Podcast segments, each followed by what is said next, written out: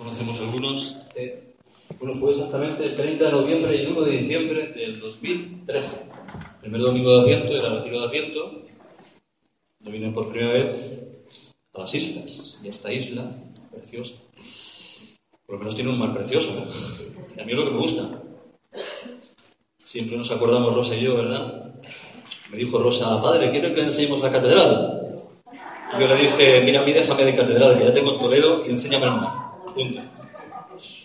Era que el padre Eduardo cuando viene dice lo mismo prácticamente. Los que somos del centro, Toledo, pues Río Tajo, muy bonito, la ciudad es preciosa, la ciudad más bonita del mundo, perdón. Pero el mar es el mar. No vemos el mar. Luego está más veces en otras islas, en Lanzarote. Y bueno, pues a estas alturas pues el Señor me vuelve a traer aquí con vosotros y pues me, alegro. Me alegro de dejarme llevar y traer y mover por el Espíritu. Con esta presencia especial de María, por un lado porque siempre está con nosotros, siempre, siempre. Cuando oigo yo eso de, yo soy muy mariano, yo soy menos mariano, yo soy... Lo de Mariano de María, no de Antonio, Felipe, Juan, Antonio y Mariano, ¿no? María. Bueno, es que todos los cristianos somos marianos. Lo de la expresión o no expresión es distinto, ¿no? O el modo de la devoción, eso es distinto. María está siempre con nosotros. Hay un recuerdo especial los sábados, eh, tradicionalmente en la iglesia. Como no, María está con, nosotros y no podemos dejar de tenerla presente e invocarla. Y hay otra presencia especial hoy que no se nos puede olvidar y que no es, no es, secundaria, no, es secundaria, no es, quiero decir, no es mm, una cosa como de menos, ¿no? Sí, porque toca de Santa Marta y se celebra en la, liturgia Santa Marta. Y lo que la Iglesia celebra en la liturgia va a misa. Nunca mejor dicho, porque vamos a celebrar la misa de Santa Marta porque es memoria, es memoria hoy. Pero no da igual, o sea, no es que es una cosa así como adyacente, ¿no? Hay una presencia, no es un recuerdo solo, es una presencia de Santa Marta. Aquella que escuchó, si no recuerdo mal algo que ha salido en la oración, si crees verás la gloria de Dios lo dijo Jesús, ¿no? Ante la muerte de su hermano Lázaro. Si Dios quiere, escucharemos luego el Evangelio eh, de ese acontecimiento. La profesión de fe de Marta ante Jesús. O sea, que acogió a Jesús en su casa con su hermana María. Pues hoy nos, nos quiere enseñar también a acoger a Jesús en nuestra casa, en nuestra comunidad, en nuestro corazón, en nuestras vidas, para que también nosotros sepamos acogerle en los demás en los demás, para que sepamos reconocer a Jesús presente en la Eucaristía, por supuesto. Los momentos más importantes de este retiro, como no podía ser menos, van a ser las celebraciones de la misa, celebración de la Eucaristía, hoy y mañana del domingo, que culminará con la efusión del Espíritu, el bautismo en el Espíritu, el momento de la adoración de esta tarde, los momentos más importantes. Y después, pues, la predicación de este pobre siervo, pues que os ayude como Dios quiera, como el Espíritu Santo quiera hacer en vuestros corazones, y como vosotros y yo estemos dispuestos, pues es importante esa petición continua en lo interior, ¿no? Del Espíritu que nos abra el corazón para que el Señor haga la obra que quiere hacer. Habrá un común denominador en, todo, en todos nosotros de lo que quiere hacer el Señor y luego cada uno tendrá un, un regalo secreto, porque esto va mucho de secretos. Voy a contar ahora por qué, porque es un secreto porque es un secreto. Si lo cuento, se acabó el secreto. Tiene un secreto, un, regalo especial para cada uno de nosotros, seguro, seguro. Porque, bueno, mirad, eh, se plantea este retiro como, de alguna manera, un, vamos a decirlo un resumen.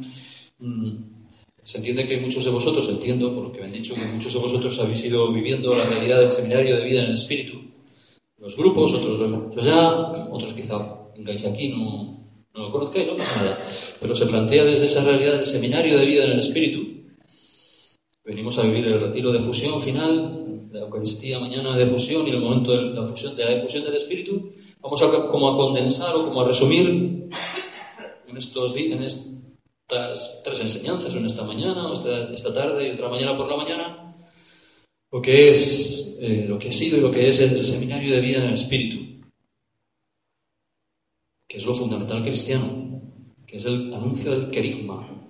Querigma es el anuncio gozoso Anuncio gozoso, no puede no ser gozoso. ¿eh? Si no es gozoso, no es querigma. Anuncio gozoso de la salvación, de la buena noticia de la salvación hecha por testigos. Y si no hay testigos, no es querigma. Y si no se anuncia la salvación, podemos hablar de cosas muy bonitas, pero no estamos haciendo lo que hizo Jesús.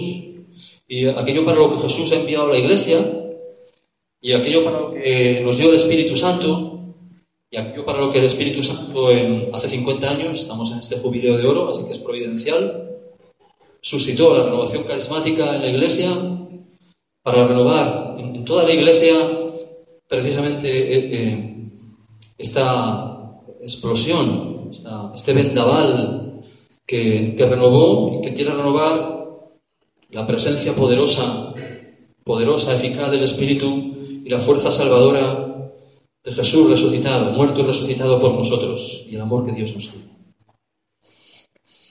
Por eso, desde ya, bueno, desde ya, desde antes, desde el principio del seminario, de los seminarios que estáis viviendo, pero por decirlo de alguna manera, desde ya, hay una realidad que, que, no podemos mm, olvidar en ningún momento de este retiro. El Espíritu Santo se va a derramar sobre nosotros, sí o sí. Sí o sí. ¿Sí o sí? No, no, si no digo que contestéis, porque como es sí o sí, no hace falta contestar. Sí o sí. También vale. Pero sí o sí. La única, la única posibilidad de que ir en contra de esto es que uno cierre el corazón. Que uno cierre el corazón. Por eso esa petición, esa petición en el corazón, que en momentos concretos la haremos en la alabanza, en los, en los cantos, en la oración, pero que una petición continua, ven Espíritu Santo, Padre, Derrama tu espíritu, Jesús, derrama tu espíritu sobre nosotros, sobre cada uno de nosotros. Renueva la faz de la tierra, renueva la faz de nuestros renueva, renueva nuestros corazones, renueva nuestras comunidades, renueva nuestros grupos, renueva la iglesia, renueva nuestra iglesia diocesana, esta iglesia diocesana que está en Canarias, esta diócesis. Ya sé que lo de la provincia de Las Palmas se llama diócesis de Canarias, ya me lo sé. Y la otra se llama diócesis de San Cristóbal de la Laguna, eso me lo sé. ¿eh? Tenerife. Bueno, pues en esta, en esta iglesia diocesana también. Es importante. Sí o sí. Sí o sí.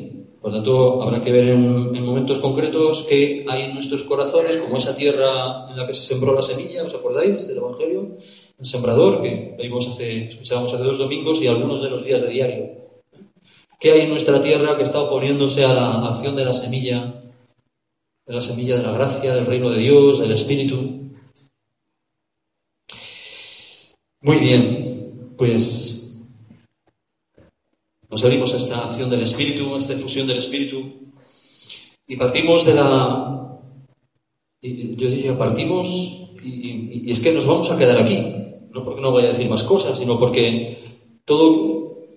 Me parece que Dios quiere que todo nos sepa a esto en este retiro, porque es Pentecostés, porque es nuevo Pentecostés, porque lo que ocurrió hace 50 años, en aquello que llamamos el retiro de Duquesne, que fue una casa de retiros, el Arca y la Paloma, si no recuerdo mal, pero lo conocemos como el retiro de Duquesne porque eran de esa universidad, en no sé qué lugar de Estados Unidos, porque no conozco la geografía de Estados Unidos y no se pronuncia en inglés. O sea, el retiro de Duquesne fue una infusión del Espíritu, un nuevo Pentecostés, una infusión de amor, una infusión del amor de Dios, una infusión del amor de Dios que transformó los corazones que transformó totalmente los corazones de los que estaban allí, que ya los había ido preparando, los había ido disponiendo, pero que se derramó totalmente. Eso es lo que pasó en los, en los discípulos en Pentecostés. Eso es lo que pasó en los discípulos en Pentecostés. ¿Qué fue? ¿Qué es Pentecostés? ¿Qué fue el Pentecostés histórico? ¿Y qué es el Pentecostés renovado cada vez que vivimos la efusión del Espíritu? Una infusión de amor, porque Dios es amor. En el capítulo 4, versículo 8 de la primera carta de San Juan. ¿Sabéis cantar esa? En el capítulo 4, versículo 8, primera de Juan, pues, pues la cita. Dios es amor. Y eh, el Espíritu Santo es Dios amor. Y el Espíritu Santo que se derramó en los corazones, en todos. El corazón es el ser entero, ¿eh? el corazón no es solo una víscera. Cuando hablamos del corazón de Jesús, no celebramos, no hablamos de una víscera, hablamos de la persona divina de Jesús, y divina que es humana a la vez. que es humano, que se ha hecho humano, de Jesús, pues el Espíritu Santo viene a nuestros corazones, es decir, a nuestra persona entera, por eso nos mueve los cuerpos también. Por eso nos, nos puede alabar con el cuerpo y hasta nos puede tirar por el suelo si quiere. Eso menos, pero si quiere. Es un, un inundarnos en el amor de Dios. Y a mí me parece que es aquí donde nos quiere dejar que... Aquí es donde nos quiere, aquí es donde quiere partir el Señor y aquí es donde nos quiere dejar el Señor.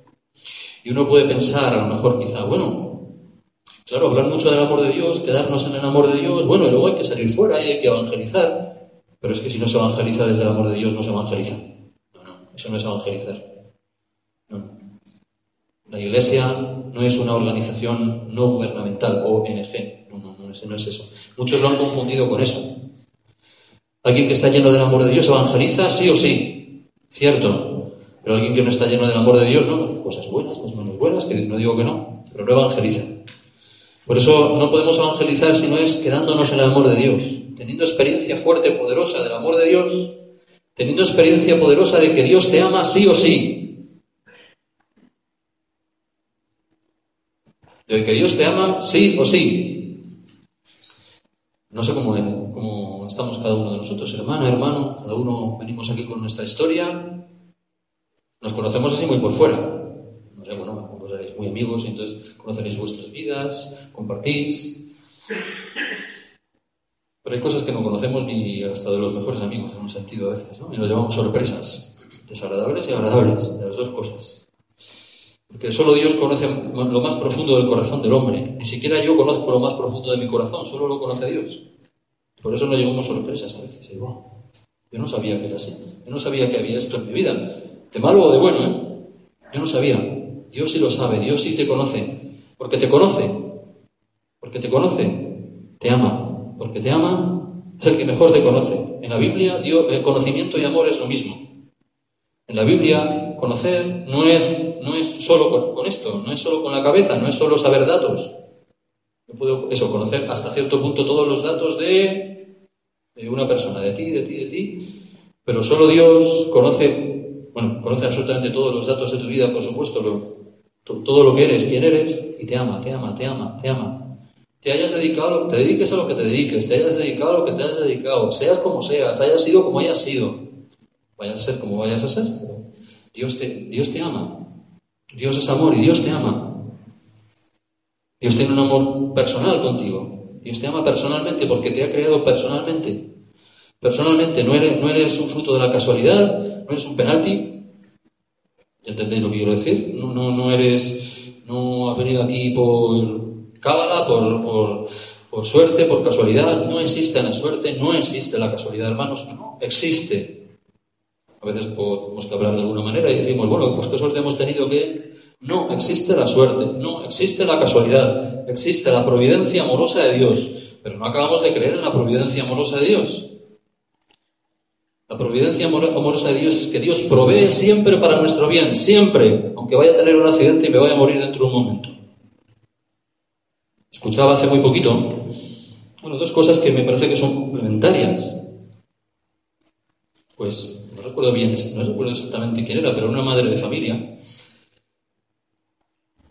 Sí, ya recuerdo quién era. La asamblea de la zona centro. Tuvimos hace poco la predicadora, que era una mujer, madre de familia. Y hablando, hablando, pues decía, bueno, se suele decir que la mujer está embarazada y va a tener un niño. Bueno, que el niño nazca sano, nazca sano. Y decía, bueno, lo importante es que este niño crezca santo. Si nace sano, bendito sea Dios. Bendito sea Dios. Mejor, bendito sea Dios, pero lo importante es que este niño sea santo.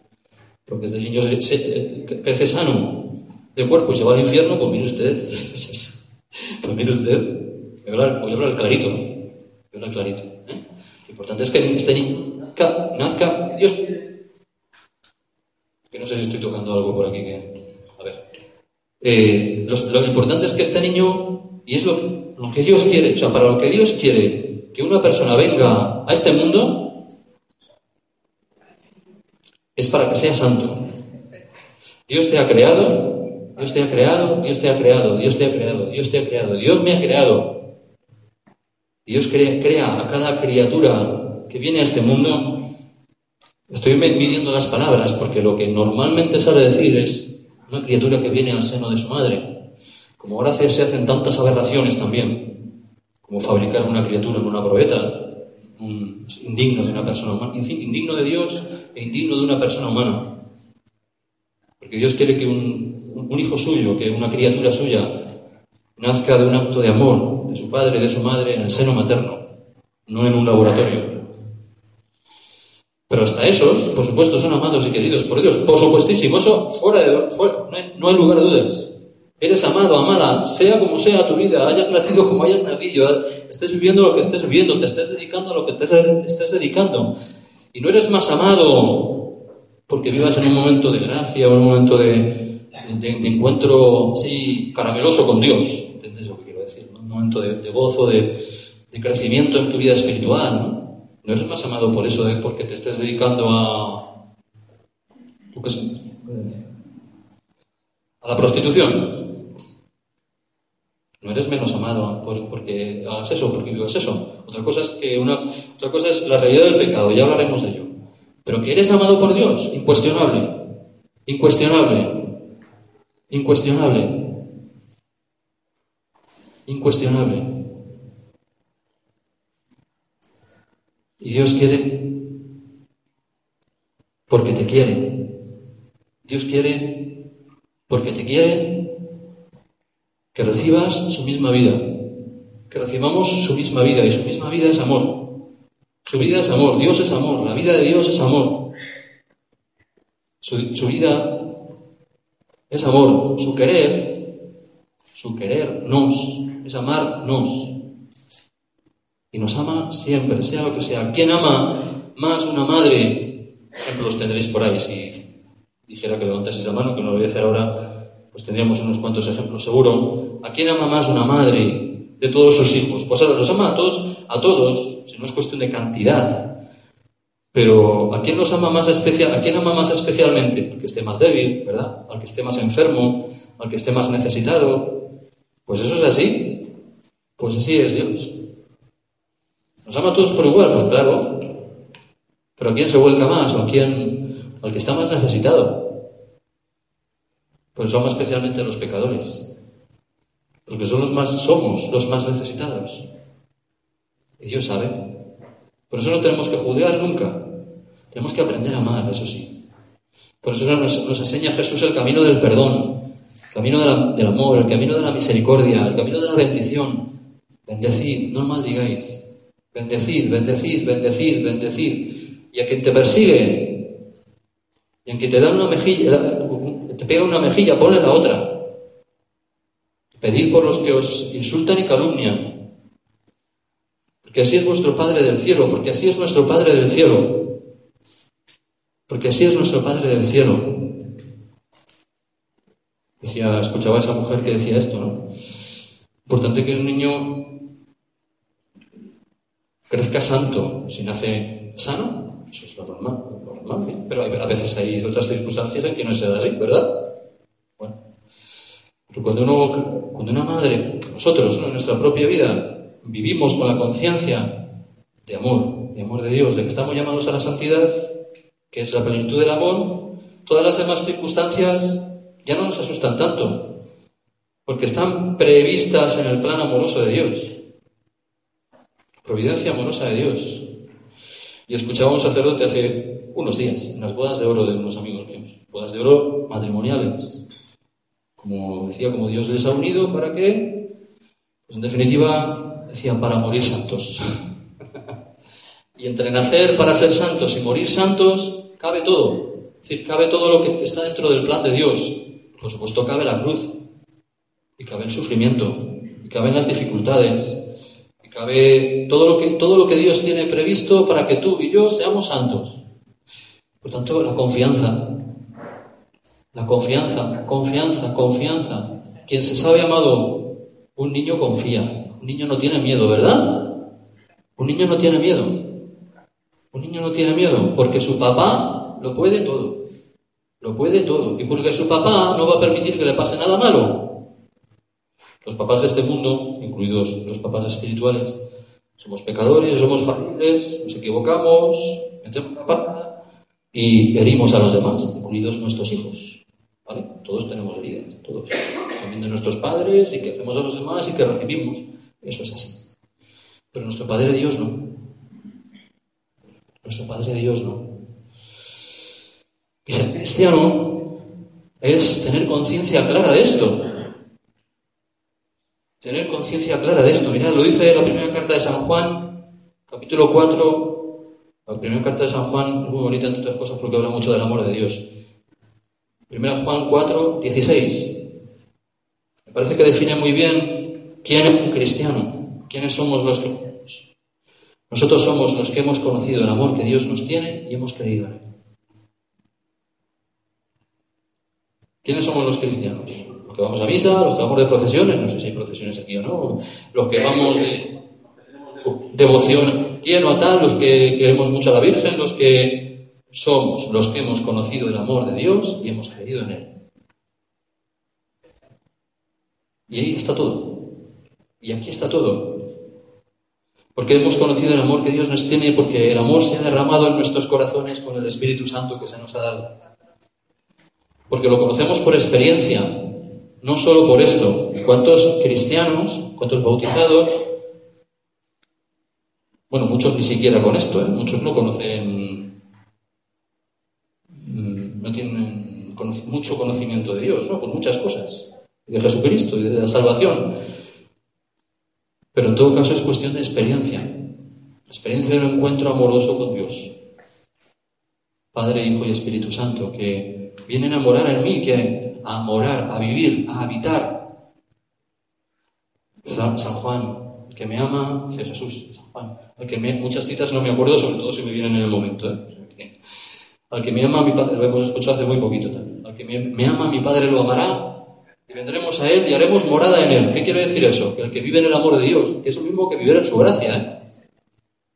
que es lo mismo que vivir en su gracia. El que vive en el amor de Dios, Dios, Padre, Hijo y Espíritu Santo, viven, moran, habitan, en este sagrario que eres tú, que soy yo, que es mi vida, que somos sagrarios, que somos templos, eres templo. La expresión de templo San Pablo lo utiliza muchísimo, parece. Esta mañana en la segunda carta de los Corintios, en la oración de la liturgia, parecía, sois templos, somos templos de Dios. El templo de Dios es santo, ese templo sois vosotros. Sois vosotros. Templo de Dios, sagrario de Dios, donde Dios habita, donde Dios mora, y a mí una cosa que me sale mucho últimamente también es, y fue una experiencia pues, muy concreta de comparto con vosotros después de la Asamblea Nacional, a la que asistí, suelo asistir siempre, desde el 2005, menos la del 6, a todas. Solemos tener el encuentro, el retiro de sacerdotes de la renovación, retiro nacional, y fue un seminario de vida en el espíritu. Regaló este año un seminario de vida en el espíritu. Poco sorprendente, pero fue predicado por la comunidad Tabor, que es una comunidad de seglares, está en Aranjuez, Madrid, diócesis de Getafe. Y nos llevaron a ser como niños.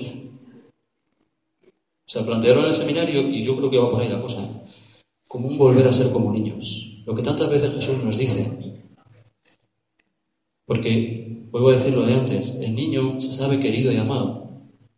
Vamos a ponernos una experiencia normal de padres normales que aman a sus hijos, no experiencias como hay también, de padres que no aman a sus hijos, de, familias rotas, de hay muchas. Estoy hablando de una situación normal, ¿no?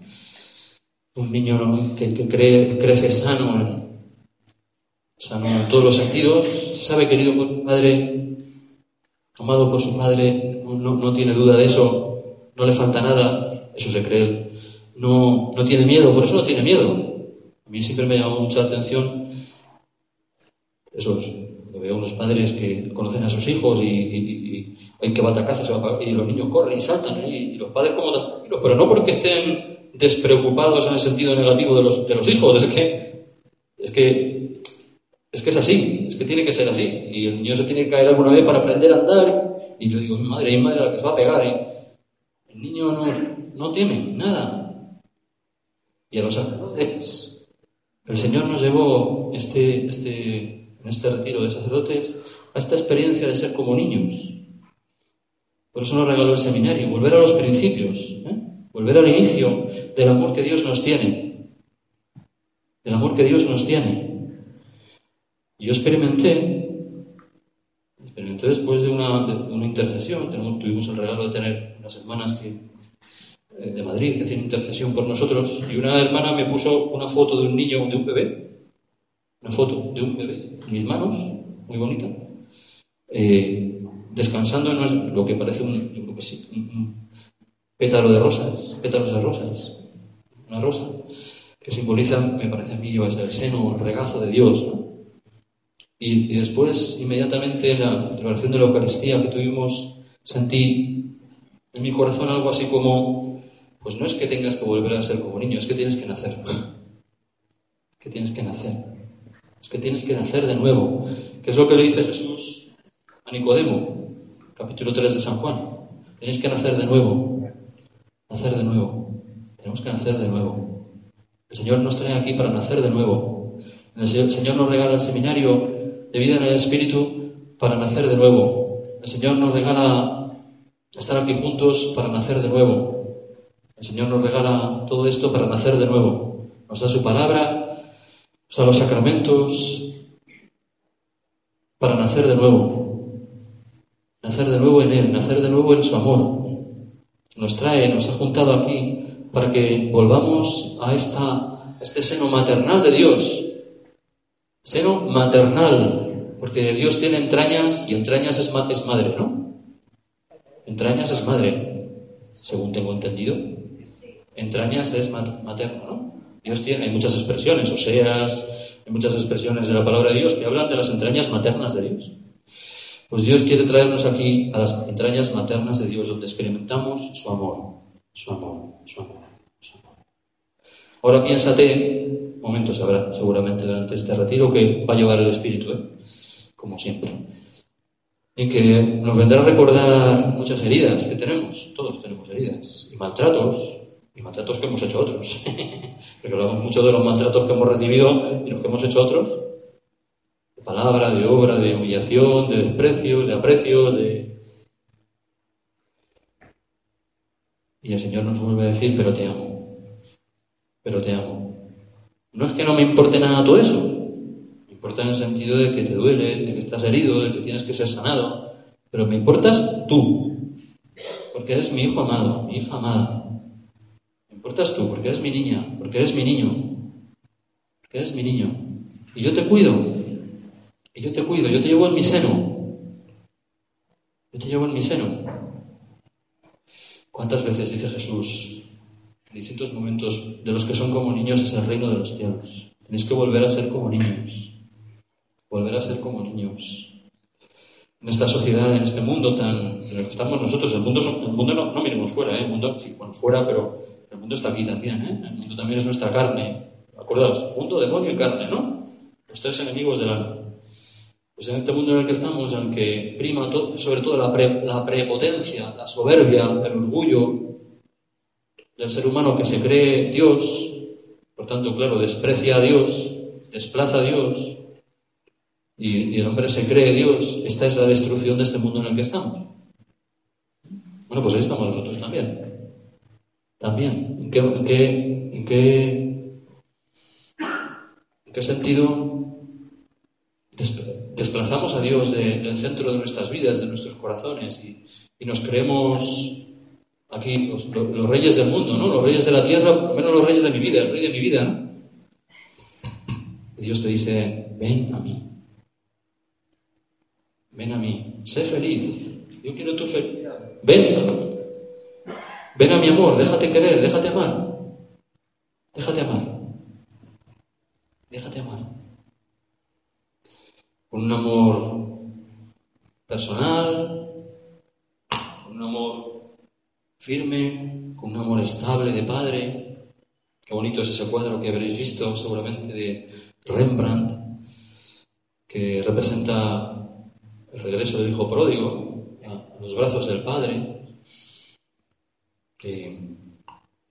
y es un cuadro muy bonito, muy sugerente además. Hay un autor, que imagino que habéis leído, conocéis también, Nouwen, un sacerdote holandés, eh, que, tiene un libro muy bonito, nunca me acuerdo si es el regreso o el retorno, da igual, del hijo pródigo. Y es una meditación sobre ese cuadro. Se ve como el padre abraza, ¿no? No me voy a tener en todos los detalles porque si no, adiós retiro. Pero sí, sí, se ve como el padre abraza con hay dos manos y hay una mano fuerte de hombre y una mano suave, delicada de mujer. Es que Dios nos abraza con una mano fuerte de padre, nos sostiene firmemente para que no, para que confiemos. Una mano estable, una mano que, nos asegura, que nos asegura en Él, nos dice, no te vas a caer, tú estás conmigo, tú estás conmigo y todo lo mío es tuyo, tú estás siempre conmigo y todo lo mío es tuyo. Eso lo dijo el, padre de la parábola al hijo mayor, tú estás siempre conmigo, lo que pasa es que no se enteró. No, sabemos si se enteró después o no, porque no, no, no termina hablando de él. Eso lo dijo, tú estás siempre conmigo y todo lo mío es tuyo. No nos lo acabamos de creer. Tú estás siempre conmigo y todo lo mío es tuyo. Todo lo mío, todo lo de Dios es tuyo. Es tuyo. ¿Y qué, más buscamos? ¿Dónde, ¿Dónde buscamos la seguridad de nuestra vida? ¿Dónde buscamos la seguridad de nuestra vida? Cada uno de nosotros. ¿Dónde buscamos la seguridad de nuestra vida? ¿Dónde buscamos la seguridad de nuestra vida? ¿Dónde la buscas? ¿Dónde la buscas? Porque si es Dios, ¿qué más necesitas? Claro que sí, que estamos por este mundo y hay que comer lo que haya que comer y hay que manejar el dinero lo que haya que manejarlo y que, porque somos de este mundo también, estamos en este mundo.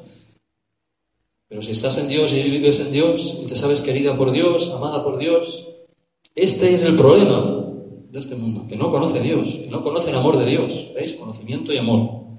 Que no conoce el amor. Por eso necesita buscar Buscar, buscar, buscar un amor, otro amor, otro amor, otro amor, otro amor, otro amor, otro amor, otro amor, otro amor. Como a todo se le llama amor, vale cualquier cosa, ¿eh? Como a todo se le llama amor, vale cualquier cosa. Y no todo es amor. El amor es sagrado. El verdadero amor es sagrado. Y el verdadero amor es santo.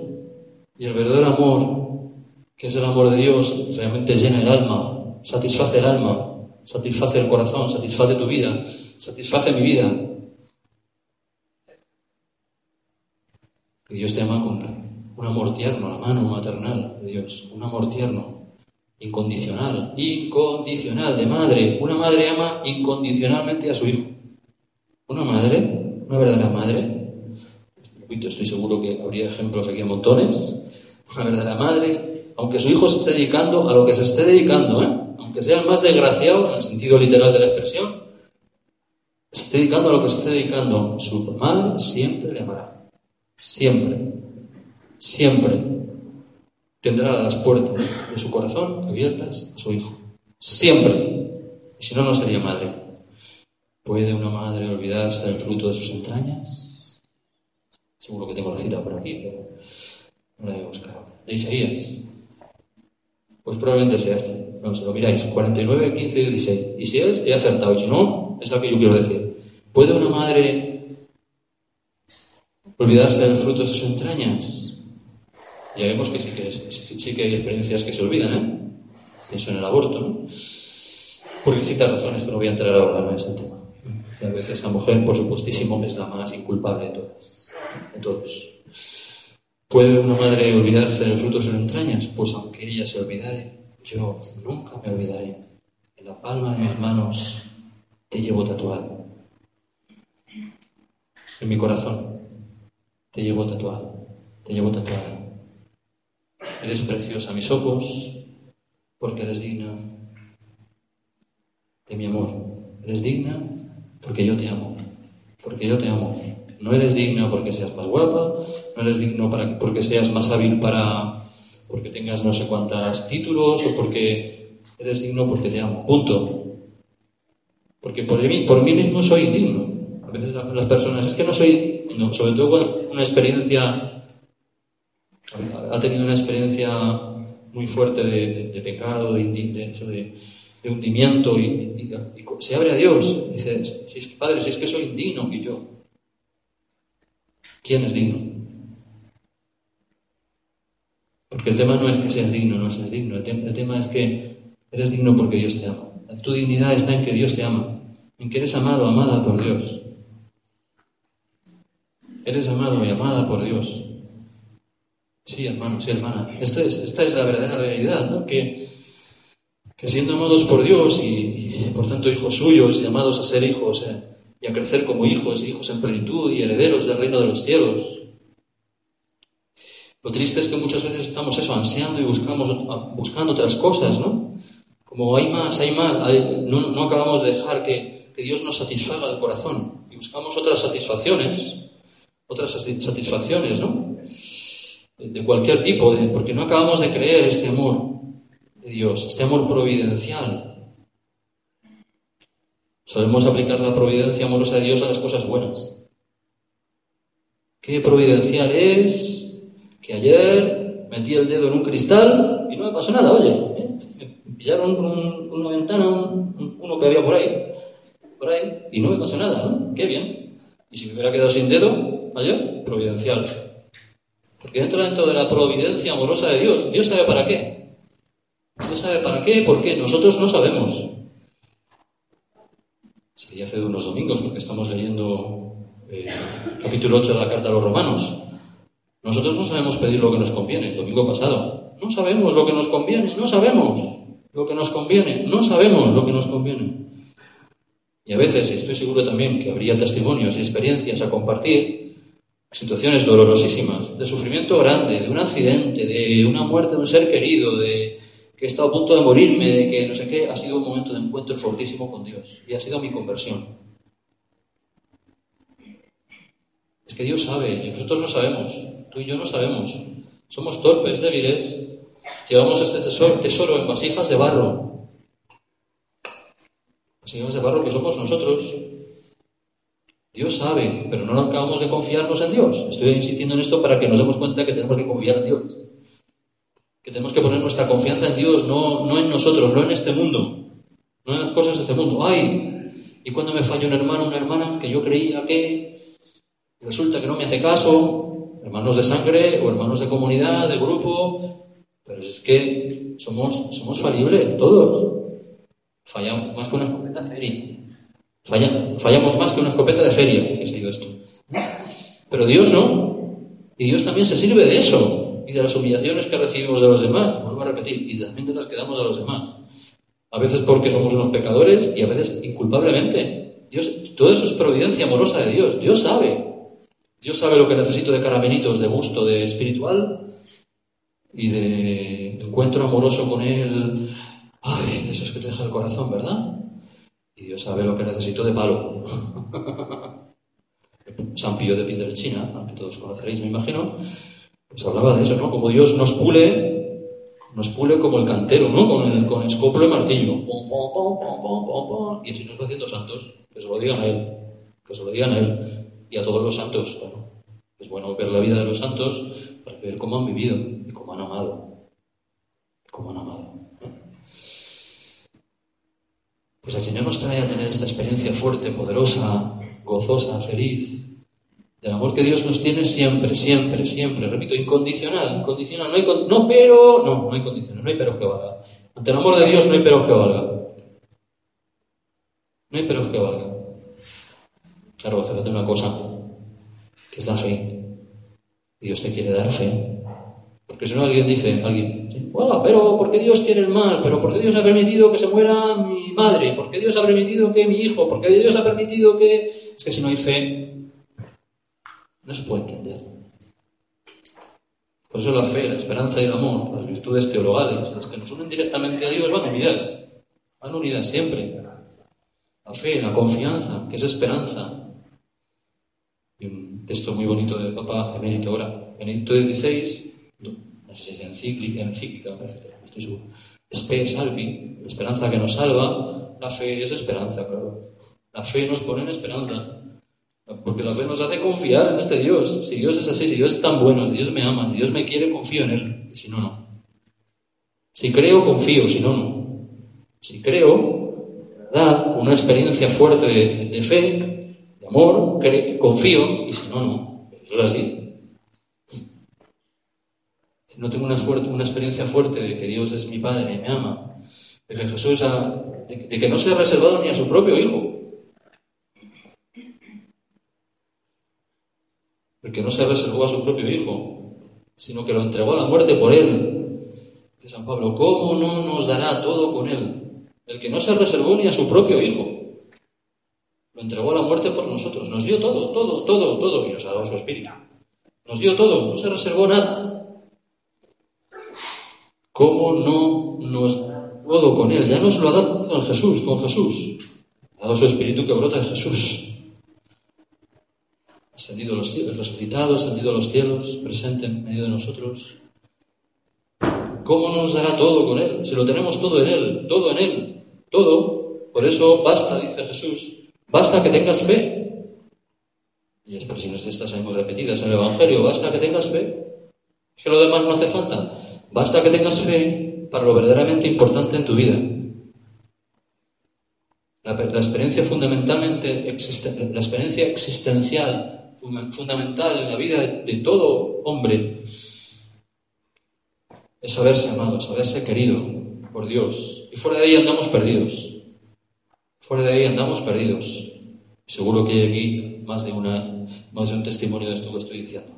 Andamos perdidos, fuera de la experiencia de que Dios me ama, soy amado, por tanto protegido, por tanto cuidado, por tanto con, una esperanza, una esperanza y una esperanza en eternidad, claro, una esperanza de vivir 50, eh, perdón, 70, siempre tiro por arriba, a ver, 125 años, ¿no? Hoy voy a vivir 125 años, ¿y luego qué? Porque si la esperanza solo dura 125 años, mira, yo me quedo aquí.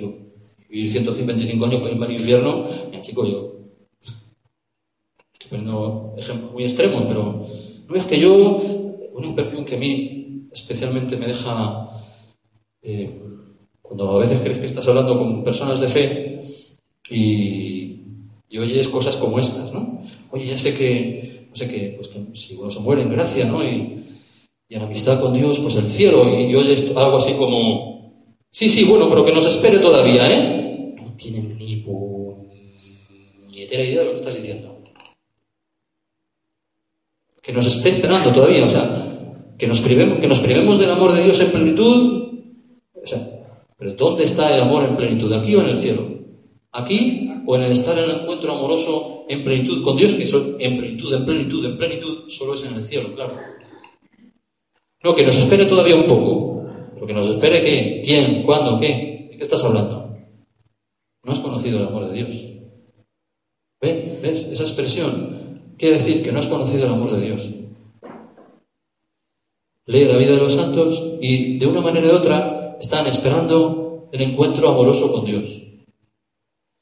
Cuando Santa Teresa del Niño Jesús, Santa Teresita o Santa Teresa de Lisieux, murió muy jovencita, 24 años, en el Carmelo, un Viernes Santo, tuvo una, la primera hemoptisis, que así se llama, que tenía tuberculosis, Tuvo la primera eh, expectoración de sangre, pues no lo quiso ni ver, se acostó con ello, cuando lo vio al día siguiente, fue un momento maravilloso para ella, la primera llamada del amado.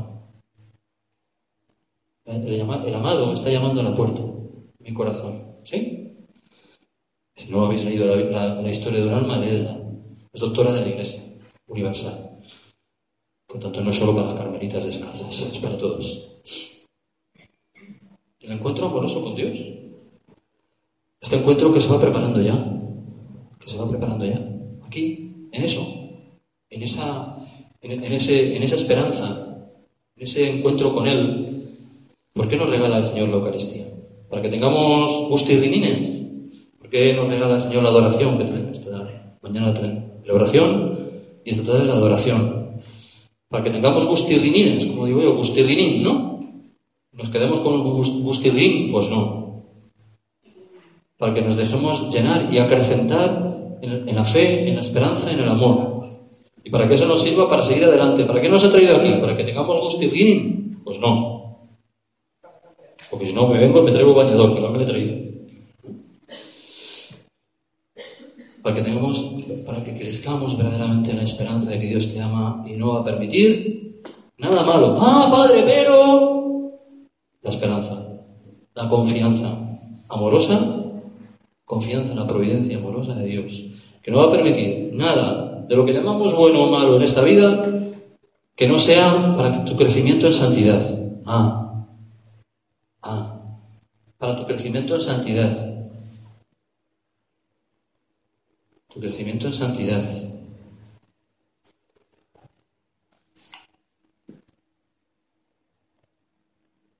Y por eso el Señor no se ha reservado, repito, absolutamente nada, porque te quiere, porque te ama.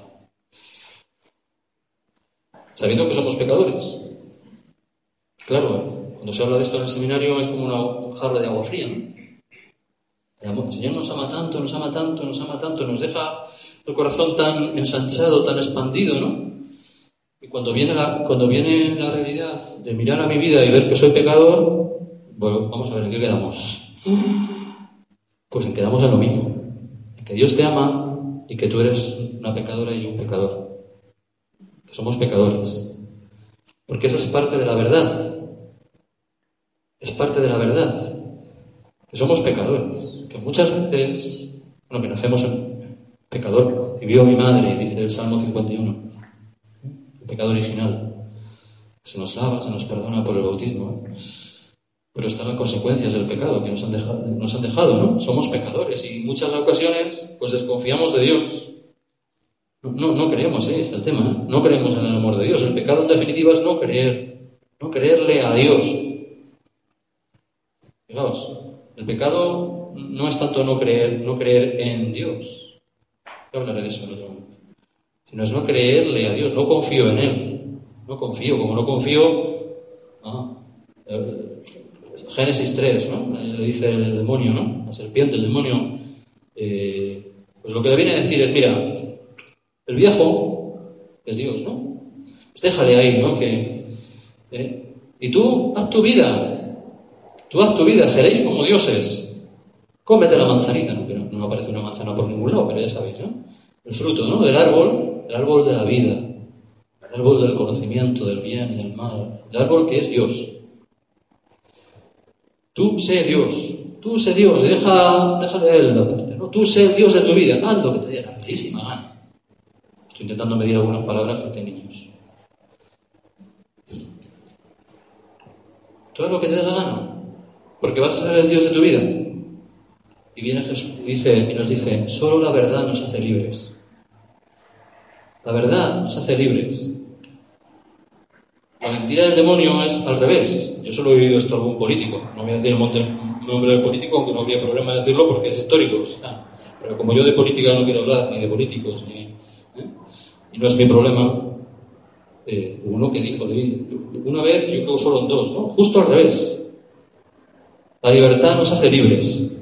La libertad nos hace verdaderos. Es decir, algo que te dé la gana que eso es verdad. Eso está bien, ¿no? Es la mentira del demonio. Esa mentira del demonio. Solo vivir en la verdad, en la verdad del amor, en la verdad que eres amada, y solo unido a Dios puedes ser feliz, eso te hace verdaderamente libre. Y ahí se entiende, se entiende la obediencia, por ejemplo, ¿no? Obediencia. Obediencia viene de escuchar, audire, escuchar la palabra de Dios, escucharle a Dios en mi vida. Ha salido hace un momento en la oración. Ojalá escuchéis hoy la voz del Señor. No endurezcáis vuestro corazón. Este es mi Hijo el amado. Escuchadle, dice el Padre en la transfiguración. Este es mi Hijo amado. Escuchadle. ¿Y por qué tenemos que obedecer a Dios? Porque está mandado, porque lo dice la Iglesia, porque lo dicen los curas, porque, porque he tenido experiencia del amor que Dios me tiene.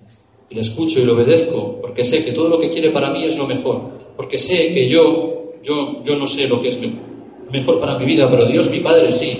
Y me dejo guiar por Él mejor dicho, si queréis, vamos aprendiendo a dejarnos guiar por Él. Porque aquí en esta vida todos somos aprendices. Todos somos aprendices. Y también aprendemos desde la experiencia del pecado. También el pecado, aunque nos suene fuerte esto, oh feliz culpa que mereció tal redentor. Esa expresión nos suena. Pregón pascual, vigilia pascual. También la experiencia del pecado entra dentro de la providencia amorosa de Dios para ti y para mí, para que desde la caída, eso es el pecado, la caída, sepamos a dónde se ha bajado el Señor, a dónde ha bajado, a dónde ha bajado, hasta dónde ha bajado. Y Dios está más abajo todavía. Dios ha bajado más abajo todavía para que nadie Nadie, nadie se quede sin la salvación.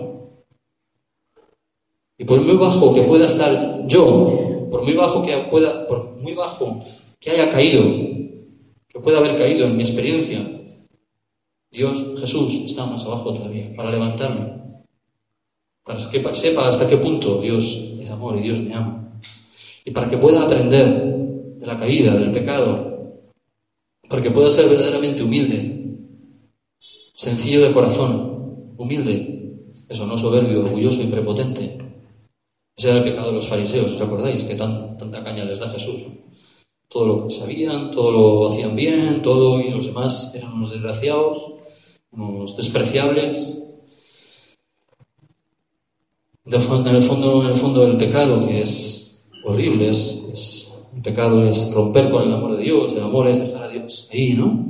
El, el pecado es, sí, es desprecio del amor de Dios. El pecado nos lleva a la esclavitud, lo dice San Pablo, pecado es esclavitud y el pecado es, muerte. Claro que es muerte. Y por eso Jesús, y por eso Jesús ha muerto por ti. Y por eso Jesús ha muerto por ti. Jesús ha muerto por ti porque Dios no podía ver que un hijo suyo muriera. Porque Dios no puede verte muerto. Porque Dios no puede verme muerto. Porque Dios no puede verte en la miseria. Porque Dios que es padre y madre no puede verte muerto. Y este mundo está lleno de muertos, andantes por la calle, ¿no? Los zombies, zombies, ¿sabéis lo que es? Muertos vivientes, ¿no? Está lleno, lleno. Millones y millones y millones y millones y millones de personas que son verdaderos zombies. Y la muerte, eh, que es la verdadera, la enfermedad más grave, ¿eh? La enfermedad. La, gente se asusta mucho con... Una vez dije esto y alguien me se asustó un poco porque me dijo, pues yo tengo cáncer y se asusta mucho con el cáncer, ¿no? Y, qué poco, qué poco se, se, asusta la gente con el pecado. Y el pecado es el peor de los cánceres, desde luego. Es la enfermedad más contagiosa. Además hay una cosa, ¿no? Que no nos podemos salvar a nosotros mismos. No nos podemos salvar a nosotros mismos porque estamos contaminados. Estamos manchados. Si uno que está en uno de barro toca a otro que está, pues le mancha más de barro y estamos embarrados. No nos podemos salvar a nosotros mismos, ni unos a otros siquiera. Solo Jesús. Solo Dios. Solo Dios. Solo Dios. Porque Dios no te ha dejado a la deriva, no nos ha dejado a la deriva. Porque Dios no nos ha dejado eso como un barco, ¿no? A la deriva, ¿no? Bueno, pues que sea lo que sea. Y mira, Dios es Dios y podía haber hecho lo que hubiera querido hacer. Pero su amor es su amor. Y a Dios hay que mirarle desde su amor. No, no, no desde lo que Dios en su potencia absoluta ¿no? pudiera hacer o no pudiera hacer, sino el amor. Sino el amor. El amor. El amor. Porque el verdadero poder de Dios, el verdadero poder de Dios es su amor. Y todo lo que se salga del amor de Dios, aparte de que no hemos entendido las escrituras, no es Dios, es falso. Mucha gente tiene una experiencia falsa de Dios precisamente por esto. Tiene un conocimiento falso de Dios porque no, no le ve desde el amor. Porque no le ve desde el amor, porque no ha experimentado su amor. Por eso digo, hasta en la experiencia más cruda del pecado, el pecado más horrendo, el pecado más Dios ha llegado ahí. Con Jesús, Dios ha llegado ahí. Dios ha llegado ahí. Y más, más de lo que te puedas imaginar. Dios ha llegado ahí. Y si dices, pues es que mi vida fui un perdido por esto, Dios ha llegado más lejos todavía. Y es que yo, Dios ha llegado más lejos todavía. Más lejos, más lejos, más lejos. Para abarcar, abarcarlo todo y abarcar a todos y salvar a todos. Dios quiere que todos los hombres se salven y lleguen al conocimiento de la verdad. No dice todos menos uno. No dices todo, todos. Sí, este sí, pero este no. Dios quiere que todos los hombres se salven y lleguen al conocimiento de la verdad. Bueno, nos quedamos aquí, porque seguiremos, ¿no? Que no nos caigamos, que no nos salgamos del amor. Todo lo que sea dar vueltas en el amor, ¿veis? Volvemos el pecado en el amor. No porque el, amor, el pecado sea muy bonito, es horrible. Horrible horrible. Pero la manera cristiana Esta es la maravilla, ¿eh? que hay una manera cristiana de entender las cosas, aunque el mundo no lo entienda. Está el pide la cuestión, ¿no? El mundo no nos puede entender a los cristianos y el mundo perseguirá a los cristianos y nos tenemos que preparar para cárcel. Si queremos ser cristianos en la situación actual de la vida, nos tenemos que preparar para cárcel. Porque no podemos decir hoy los mártires, ¿no? Que estuvieron en la cárcel y les mataron y tal, la persecución, las persecuciones ¿y ahora. pues todo está envuelto en el amor de Dios. Todo envuelto en el amor de Dios. Todo. Sí, pecadores. Pero Dios viene a salvarnos. Porque te ama, porque nos ama, porque me ama. Seguirá. Continuará. Amén. Amén.